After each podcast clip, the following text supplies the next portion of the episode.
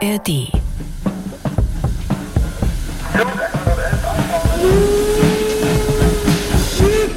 Was man halt so macht. Einen alten, völlig verfallenen Bahnhof kaufen.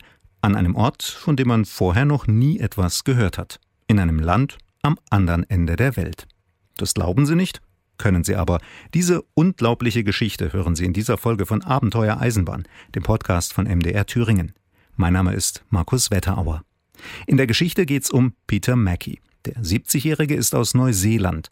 2010 machte er eine Radtour südöstlich von Berlin durch den Spreewald. Zusammen mit Freunden erkundete er verschiedene kleine Ortschaften, bis er nach Halbe kam. I didn't know what Halbe was. I didn't even had no idea it even existed as a town. But I came into Halbe uh, and across the park, which is right beside us here.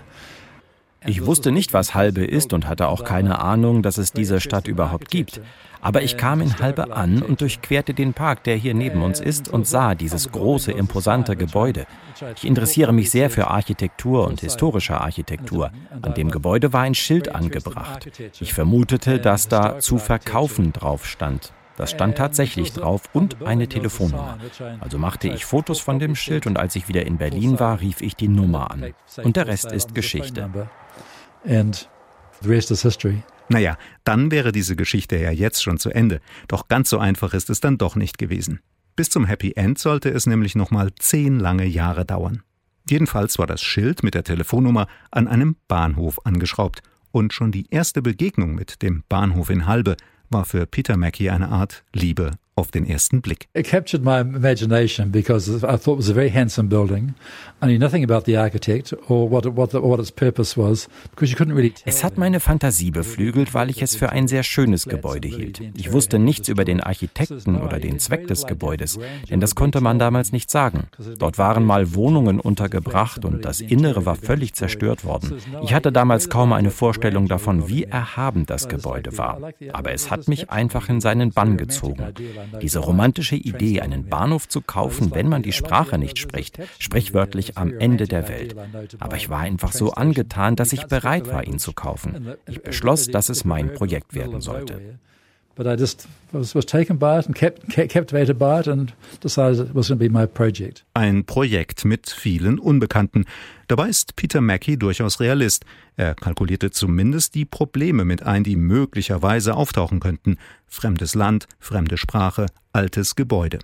2010, als alles begann, hatte er zumindest schon einige Sommer in Berlin verbracht. I love being in Germany. I'm, a, I'm very passionate about being in Berlin, living in Berlin.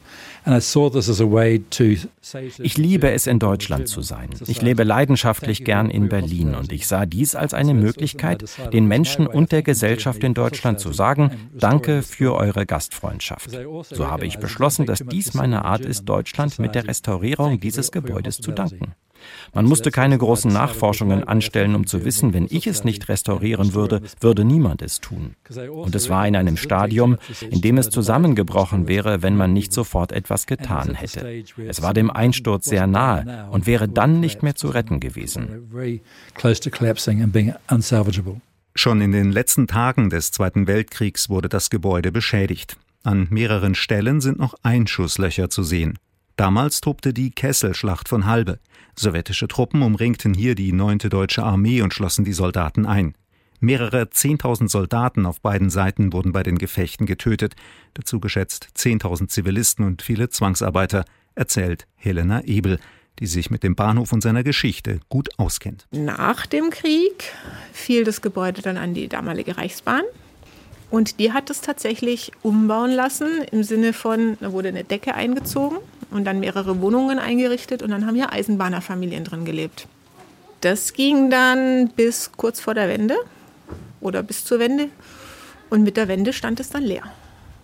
Und es stand eben leer bis 2009, bis dann von Peter Mackey gekauft wurde und dann eben die Renovierungsarbeiten angefangen haben. Aber in der Zeit ist halt ganz schön viel kaputt gegangen. Helena Ebel wohnt seit ein paar Jahren in Halbe mit ihrem Mann. Seit der Bahnhof fertig saniert ist, managt sie das Gebäude vor Ort im Auftrag von Peter Mackey. Und sie weiß noch genau, wie der Bahnhof einmal aussah. War halt komplett zugewuchert und äh, sah ziemlich runtergekommen aus, so ähnlich wie noch der Bahnhof im Brand zum Beispiel. Da ist ja auch noch nichts gemacht worden und eingeschmissene Fenster und so und Fenster teilweise zugemauert. Aus dem einen Turm hier oben wuchs ein Baum raus und war wirklich akut einsturzgefährdet. Und dann kam eben dieser Neuseeländer und hat sich in das Gebäude verliebt und hat dann angefangen, das in mühevoller, teurer Arbeit hier zu restaurieren. Fast zehn Jahre lang war er hier am Machen. Mit Hilfe von Willi Schwabe, der hier die ganzen deutschsprachigen Handwerker gemanagt hat weil es war natürlich für Peter Mackey auch schwierig. Schwierig ist gar kein Ausdruck. Denn bevor Willi Schwabe die Arbeiten vor Ort koordinierte, wurde Mackey, sagen wir mal, schlecht beraten. Mackey drückt sich ziemlich vorsichtig aus. Doch beim genauen Zuhören merkt man schnell, dass zu Beginn des Projekts einiges schief lief. Ich dachte, dass ich mich auf die professionellen Ratschläge verlassen könnte. Es war ja in Deutschland und nicht in Afghanistan. Tatsächlich musste ich bald erkennen, dass ich das nicht konnte. Ich will nicht sagen, dass das für die Berufe, mit denen ich zu tun hatte, bezeichnend ist, aber es war so, dass die Leute, mit denen ich zu tun hatte, wirklich nicht hilfreich waren. Ich brauchte lange, um Leute zu finden, die hilfreich waren, und es war ein bisschen Versuch und Irrtum. Hätte ich von Anfang an die richtigen Leute gehabt, hätte es fünf Jahre gedauert. Wegen der Probleme mit dem Personal und der Unterstützung hat es zehn Jahre gedauert und ist viel teurer geworden. Aber abgesehen davon war es ein großartiges Projekt. Made it a lot more expensive. But apart from that, it was a great project. Abenteuer Eisenbahn, ein Podcast von MDR Thüringen. Diesen Podcast bekommen Sie immer am letzten Sonntag im Monat in der App der ARD Audiothek. Am besten Sie abonnieren ihn gleich, damit Sie die nächsten Folgen nicht verpassen. In dieser Folge sind wir im Spreewald unterwegs, in dem kleinen Städtchen Halbe. Das liegt so 60 Kilometer südöstlich von Berlin. Dort hat Peter Mackey aus Neuseeland ein altes, halb zerfallenes Bahnhofsgebäude gekauft und saniert und dabei entdeckt, dass es sich nicht um einen gewöhnlichen Bahnhof handelte.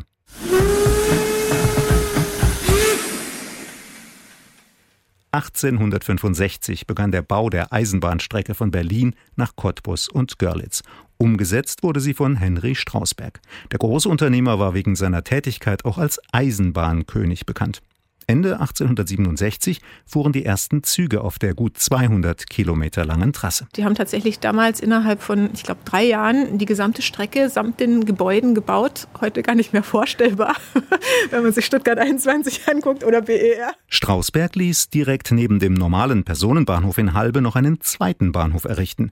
Dieser zweite Bahnhof sollte den preußischen König empfangen, wenn dieser aus Potsdam in den Spreewald zur Jagd fuhr und damit ganz nebenbei die Gegend und die Bahnlinie bekannter machen. Weil sich König Wilhelm I. nach der Reichsgründung 1871 mal eben zum Kaiser krönte, wurde aus dem königlichen Bahnhofsgebäude in Halbe der Kaiserbahnhof. Eben jenes Gebäude, das Peter Mackey als halbe Ruine gekauft hatte und dann aufwendig wieder herrichten ließ. I was determined to restore the building to how it was in 1865 when it was built. Ich war fest entschlossen, das Gebäude so wiederherzustellen, wie es 1865 gebaut wurde. Wir fanden die Originalpläne von August Ort im Architekturmuseum der Technischen Universität Berlin. Wir hatten einige Originalfotos, zwar nicht von 1865, aber sicherlich aus dem späten 19. und frühen 20. Jahrhundert. Und die Aufzeichnungen in Potsdam. Wir wussten also, was sich hier befand und waren in der Lage, das Gebäude genau so wiederherzustellen, wie es 1865 gebaut gebaut wurde, sogar bis zum Zaun, der auf die Straßenseite heruntergeht. Wir fanden bei Arbeiten im Garten einige Elemente des Zauns, einige der Palisaden und wir wussten von den Fotos, wie sie aussahen. Und wir wussten von den Palisaden, welche Farbe sie hatten. Und so konnten wir den ursprünglichen Zaun genauso nachbilden, wie er im Jahr 1865 war. Die Restaurierung war also wirklich präzise und akkurat und genau. Und ich denke, wenn der Kaiser nach 150 Jahren hierher zurückkäme, würde er jedes einzelne Ding wiedererkennen, sogar den Garten, der nach seinem Entwurf angelegt wurde. Ich bin sehr stolz auf das, was die Bauleute, die Restauratoren und alle anderen erreicht haben, die an dem Projekt beteiligt waren. Auch Helena Ebel freut sich darüber, dass der Bahnhof wieder so aussieht wie früher und zum Schmuckstück für die Gemeinde wurde. Ist eben ein denkmalgeschütztes Gebäude und wurde wirklich liebevoll restauriert, also wirklich darauf geachtet, dass die alten Baumaterialien wiederverwendet wurden. Im Garten zum Beispiel die ganzen Pflastersteinchen, die wurden alle ausgegraben, die waren auf einem großen Haufen unter Gestrüpp und die wurden dann wieder verlegt. Ähnlich mit dem Zaun, da wurden bei den Gartenarbeiten dann alte verrottete Zaunpfähle gefunden und dann hat man den Zaun wieder so hergestellt, wie er früher war, also wahrscheinlich. Oder auch die Wandmalereien und die Kapitelle von den Säulen da war nur noch von einer war das halbwegs vollständig vorhanden und entsprechend wurden die dann wieder genauso hergestellt. Peter Mackey interessiert sich für das kulturelle Erbe und die Baukunst, seit er denken kann. In Neuseeland arbeitet er in Gremien, die sich für die Restaurierung von Baudenkmälern und ihren Platz in der Gesellschaft und dem Stadtbild einsetzen. Er brachte diese Leidenschaft für schöne Architektur zu seinen Aufenthalten in Deutschland schon mit. What I like about this building is that it brings together so many elements of German history, German culture, German architecture. Was mir an diesem Gebäude gefällt, ist, dass es einem so viele Elemente der deutschen Geschichte nahebringt. Deutsche Kultur, deutsche Architektur, deutsches Design, deutsche Technik in Bezug auf das Gebäude und die Art und Weise, wie es zusammengebaut ist. August Ort war der Architekt, einer der berühmtesten Architekten des 19. Jahrhunderts, der eine Reihe von Aufträgen in ganz Deutschland ausführte und ein sehr angesehener Mann war.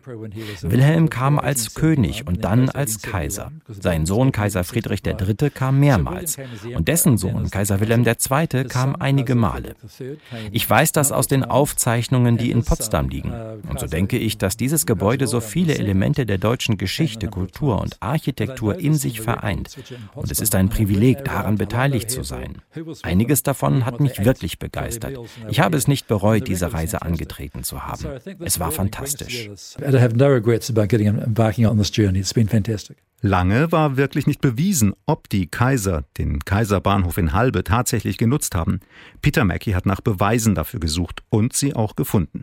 Aufzeichnungen in den Archiven in Potsdam und Berlin, Zeitungsartikel aus dem späten 19. und frühen 20. Jahrhundert, Fahrpläne für Sonderzüge. Das alles belegt, dass Wilhelm I., Friedrich III. und Wilhelm II. tatsächlich mit dem Zug nach Halbe fuhren und von dort aus auf die Jagd gingen. Das Prozedere dafür war immer ähnlich. The Kaiser came, he, they'd arrive about 9 o'clock in the morning or 10 o'clock. Der Kaiser kam hier morgens so um neun oder zehn Uhr an. Im Zimmer des Kaisers, da war ein Kronleuchter drin, gab es dann einen Brandy oder ein Glas Champagner oder so. Dann fuhren sie in der Kutsche eine Viertelstunde zum Jagdschloss nach Hammer. Nach der Jagd kamen sie zurück und speisten zu Abend im Salon zwischen vier und kurz nach fünf. Wir wissen das aus den Aufzeichnungen. Dann gingen sie zum Zug und fuhren wieder zurück nach Potsdam. 5.15. We know this from the records. Für diese Besuche des Kaisers musste schon ein bisschen Prunk sein. Die Rosenbäume im Garten, die vier Türme an jeder Ecke des Bahnhofs, die hohen Holztüren und die großen Fenster, drinnen der prächtige Salon mit Kronleuchter und Parkett, verzierte Säulen, Gemälde auf den sechs Meter hohen gewölbten Decken. Neun oder zehnmal waren die Kaiser hier, um auf die Jagd zu gehen. Innerhalb von 50 Jahren. Im Schnitt waren sie also alle fünf Jahre einmal da und für weniger als anderthalb Stunden in dem Gebäude. I mean, it's ridiculous. It had to be maintained, had to be kept, had to be the garden had to be looked after. Das ist lächerlich. Es musste unterhalten werden und erhalten werden. Man musste nach dem Garten schauen. Der Bahnhofsvorsteher, der für das Gebäude verantwortlich war, lebte in dieser Wohnung. Das war maßlos extravagant. Das war hier der allererste Kaiserbahnhof, wegen der guten Jagdmöglichkeiten in der Gegend. Es gab noch mehr solcher Gebäude mit dem gleichen Zweck. Sie wurden genauso oft besucht wie dieser hier. Ein ziemlich extravaganter Lebensstil. Das war aber Teil der deutschen Hofzeremonie. Wenn wir uns die Gästeliste anschauen, darauf waren Minister aus anderen Ländern, Botschafter, die Spitzen der Ministerien, Generäle, immer so 25 Leute. Das Nonplusultra der deutschen Gesellschaft those kinds of people. And there's always about 25 or 30. It was the crop of German society. Peter Mackey hat nicht einfach ein altes Gebäude gekauft und saniert. Er ist tief eingetaucht in die Geschichte des Kaiserbahnhofs, hat geforscht und in Neuseeland sogar ein dickes Buch über sein zehnjähriges Abenteuer veröffentlicht. Viele Einwohner von Halber haben ihn unterstützt. Manche hielten das Projekt aber auch für eine verrückte Idee. I do hear some stories occasionally about people who thought it would fail and why, what was the purpose and why was I doing this and what was the hidden agenda. Gelegentlich höre ich Geschichten über Leute, die dachten, es würde scheitern. Was war der Zweck? Warum habe ich das getan? Und welche geheime Agenda steckte dahinter? Die Leute dachten, wenn es fertig ist, wird niemand kommen, weil es neben der Eisenbahn liegt. Wer geht schon zu einer Party oder einer Veranstaltung neben der Bahnlinie? Aber sie lagen falsch. Es war ein Erfolg. Ich denke, ich bin rehabilitiert worden. Es hat sich auf jeden Fall gelohnt. Die Mühen, die Strapazen, die Menschen, die ich getroffen habe und die Erfahrungen, die ich gemacht habe. Ich würde das alles nicht gegen etwas anderes eintauschen wollen. Es war fantastisch. I wouldn't have swapped this for anything. It's been fantastic. Der Mann aus Neuseeland hatte immer gehofft, dass es ein Gemeinschaftswerk für Halbe und den Spreewald wird, also für die gesamte Region. Dabei verkennt er nicht, dass es nicht immer einfach ist, den sanierten Kaiserbahnhof jetzt auch mit Leben zu füllen, in einer Gemeinde mit gerade mal zweieinhalbtausend Einwohnern. It's quite exciting to see people here, to see the building being used. Es ist ziemlich aufregend, die Leute hier zu sehen, zu sehen, wie das Gebäude genutzt wird, Hochzeiten und Partys oder Jubiläen und Vorträge und Konzerte zu sehen. Wenn so etwas passiert, ist das fantastisch, sehr inspirierend und für mich sehr befriedigend. Aber es ist ein hartes Geschäft, es zum Erfolg zu führen. Es ist nicht einfach. Es erfordert einfach viel Mühe und Unternehmungsgeist. Ich habe Glück, dass ich Helena habe, die mir das ermöglicht. Helena Ebel vermarktet den Kaiserbahnhof. Sie organisiert Veranstaltungen, vermietet die Ferienwohnung unterm Dach oder plant mit Brautpaaren eine Hochzeitsfeier im Bahnhof. Da kommen ihr die Nähe zu Berlin und der direkte Bahnanschluss zugute. Auch Ebel hat beobachtet, dass die meisten Leute im Ort dem Projekt aufgeschlossen gegenüberstehen. Ja, die sind ziemlich begeistert. Also die meisten Leute hier finden das so schön, dass aus diesem Gebäude nochmal was gemacht wurde. Weil wie gesagt, das war kurz vorm Einsturz. Also da war schon so, dass, dass man eigentlich das für verloren erklärt hatte. Und ja, jetzt wird es auch tatsächlich für verschiedene Sachen genutzt, wo auch die örtliche Bevölkerung hier teilhaben kann. Wir hatten vor Weihnachten so ein Adventscafé zum Beispiel mit Adventskranzbinden oder diverse Konzerte, verschiedene Lesungen und natürlich auch privat dann viel mit Hochzeiten und Feiern und die Leute sind stolz auf ihren Bahnhof, weil er jetzt eben so schmuck aussieht. Über 6000 Bahnhöfe gibt es in Deutschland. Viele davon hat die Deutsche Bahn in den vergangenen Jahren verkauft. Manchmal sind richtige Schätze darunter gewesen, wie der ehemalige Kaiserbahnhof in Halbe. Dort finden jetzt immer wieder Veranstaltungen statt, Konzerte und Lesungen oder Feste. Und Sie können im Bahnhof auch selbst ein Fest feiern. Bilder und Informationen finden Sie im Internet unter kaiserbahnhof.com. Die bewegte Geschichte dieses Kaiserbahnhofs ist heute Thema bei Abenteuer Eisenbahn, dem MDR Thüringen Podcast. Unseren Podcast finden Sie bei mdrthüringen.de, in der ARD Audiothek und überall, wo es Podcasts gibt. Wenn Sie mir schreiben möchten, einfach eine Mail schicken an abenteuer-eisenbahn.mdr.de. Halbe hat nicht nur den historischen Kaiserbahnhof, sondern gleich daneben auch einen ganz normalen Bahnhof. Das heißt, aus diesem Bahnhof ist mittlerweile auch etwas Besonderes geworden, ein Esperanto-Bahnhof. Der wurde dann ein paar Jahre nachdem hier die Renovierungsarbeiten anfingen und also langsam sichtbar wurde, dass hier was draus wird, dann auch gekauft, um eben ein Tagungszentrum einzurichten für die Sprache Esperanto. Das ist eine Kunstsprache, die erfunden wurde, um eben eine Sprache zu sein, die extrem leicht zu erlernen ist, weil sie komplett logisch ist. Und ich habe auch schon mal so ein bisschen reingeschnuppert, so ein bisschen gelernt. Und es ist wirklich sehr einfach. Also wenn man mal das Grundkonzept verinnerlicht hat, dann versteht man ganz viel, weil auch die Wortstämme auf den europäischen Sprachen viel beruhen. Wenn ich was lese auf Esperanto, verstehe ich schon sehr, sehr viel, obwohl ich noch nicht viel gelernt habe. Die Idee zum Esperanto-Bahnhof hatte Ralf Fröhlich. Der kommt zwar nicht aus Neuseeland, aber immerhin aus Schweden. Tatsächlich habe ich eine Weile rumgeguckt nach einem schönen, guten Gebäude für ein Esperanto-Kulturzentrum. Und da haben wir also alle möglichen Vorschläge gehabt, alte Kirchen, irgendwelche Industriegebäude und so. Dann irgendwann haben wir diesen Bahnhof gesehen auf der, auf der Homepage der Deutschen Bahn, wo sie ihre Liegenschaften hatten also Bahnhof ist ja eigentlich genial für eine internationale Sprache, wo Leute aus der ganzen Welt zusammenkommen sollen. Also was passt eigentlich besser als ein Bahnhof?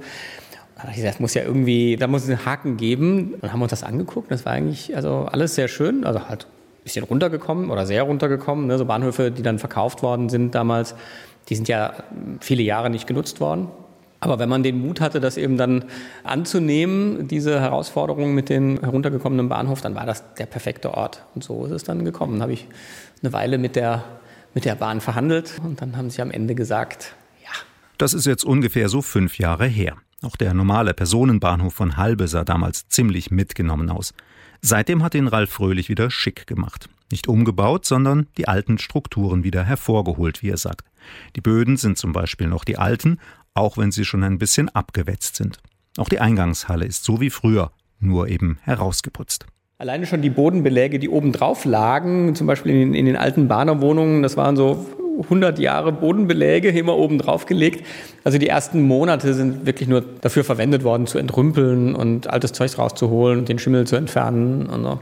und zu gucken, dass im Dach nicht ganz so viel reinregnet und dass der Keller nicht gleich absäuft. Und so. Das waren so die Aufgaben. Sogar ein paar Granaten haben sie beim Aufräumen aus dem Keller geholt, erinnert sich Ralf Fröhlich. Auch hier über das zweite Bahnhofsprojekt im Ort zufriedene Gesichter.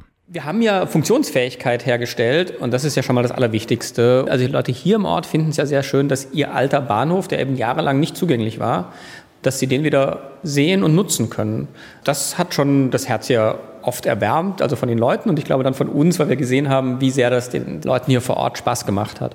Und die Esperantisten, die jetzt kommen, die sind eben auch fasziniert davon, dass es diesen Ort gibt, so nah an Berlin, so nah am internationalen Flughafen auch und eben mit der Bahn äh, immer gut erreichbar.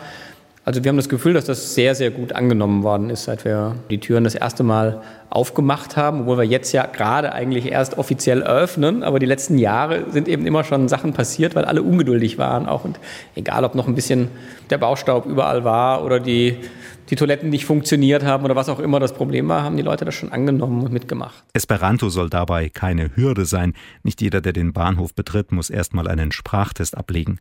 Oft genug veranstalten die beiden Bahnhöfe mit den Vereinen im Ort etwas zusammen. Im Frühjahr zum Beispiel ein großes Fest unter dem Namen Kulturdampf. Da gab es eine Eisenbahnausstellung im Esperanto-Bahnhof Konzerte, Basteleien für die Kinder und Führungen durch den Kaiserbahnhof. Der Kaiserbahnhof ist ja ein bisschen früher schon saniert worden. Das war sozusagen das Pionierprojekt. Peter Mackie, der das in die Hand genommen hat, der hat wirklich nochmal mehr Pioniergeist haben müssen, weil er war ja derjenige, der angefangen hat und wir sind dann ja dazugekommen. Diese Zusammenarbeit hat von Anfang an, vom ersten Tag an super funktioniert, dass da jemand eben vorgelegt hat und wir dann uns so aufstellen konnten, dass, dass die Räume gut zusammenpassen. Der Kaiserbahnhof ist halt wahnsinnig super elegant, das ist kaisergerecht irgendwie ausgestattet. Und wir haben hier dann viel auf Praktisches geachtet. Kann man die Wände so nutzen, dass man Ausstellungen aufhängen kann? Kann man auf den Böden auch mal tanzen? Kann man hier Kurse veranstalten? Kann man Theater spielen? Funktioniert das Wi-Fi überall? Also das sind die Dinge, auf die wir dann mehr achten konnten, weil ja der elegante Raum schon da war. Das verbindet sich jetzt sehr schön. Ursprünglich ist der Kaiserbahnhof vor allem fürs Renommee entstanden, für das Renommee des Eisenbahnunternehmers Henry Strausberg und um die neu gebaute Bahnlinie Berlin-Görlitz und die Gegend bekannter zu machen, den Spreewald, die Jagd, die Wälder, die Seen. So ähnlich funktioniert das heute auch wieder. Und die Bahnhöfe bekommen ihre alte Bedeutung zurück. Dazu braucht es Leute, die solche Möglichkeiten ahnen, die aus Ruinen Schmuckstücke machen, die sich Mitstreiter suchen, um ihre Pläne umzusetzen und die die Hürden auf dem Weg und die Skepsis von anderen überwinden. Das war Abenteuer Eisenbahn von MDR Thüringen. Diesen Podcast bekommen Sie immer am letzten Sonntag im Monat in der App der ARD Audiothek. Dort können Sie noch mehr entdecken, beim Podcast zwischen Hamburg und Haiti zum Beispiel. Die Kollegen von NDR Info sind überall mit dem Mikrofon unterwegs, bis ans andere Ende der Welt, nach Neuseeland zum Beispiel. Die Geschichte von Peter Mackie aus Neuseeland gab es diesmal beim MDR Thüringen Podcast Abenteuer Eisenbahn. Ich freue mich schon auf unser nächstes gemeinsames Erlebnis in der nächsten Folge. Mein Name ist Markus Wetterauer und ich sage Dankeschön fürs Zuhören heute.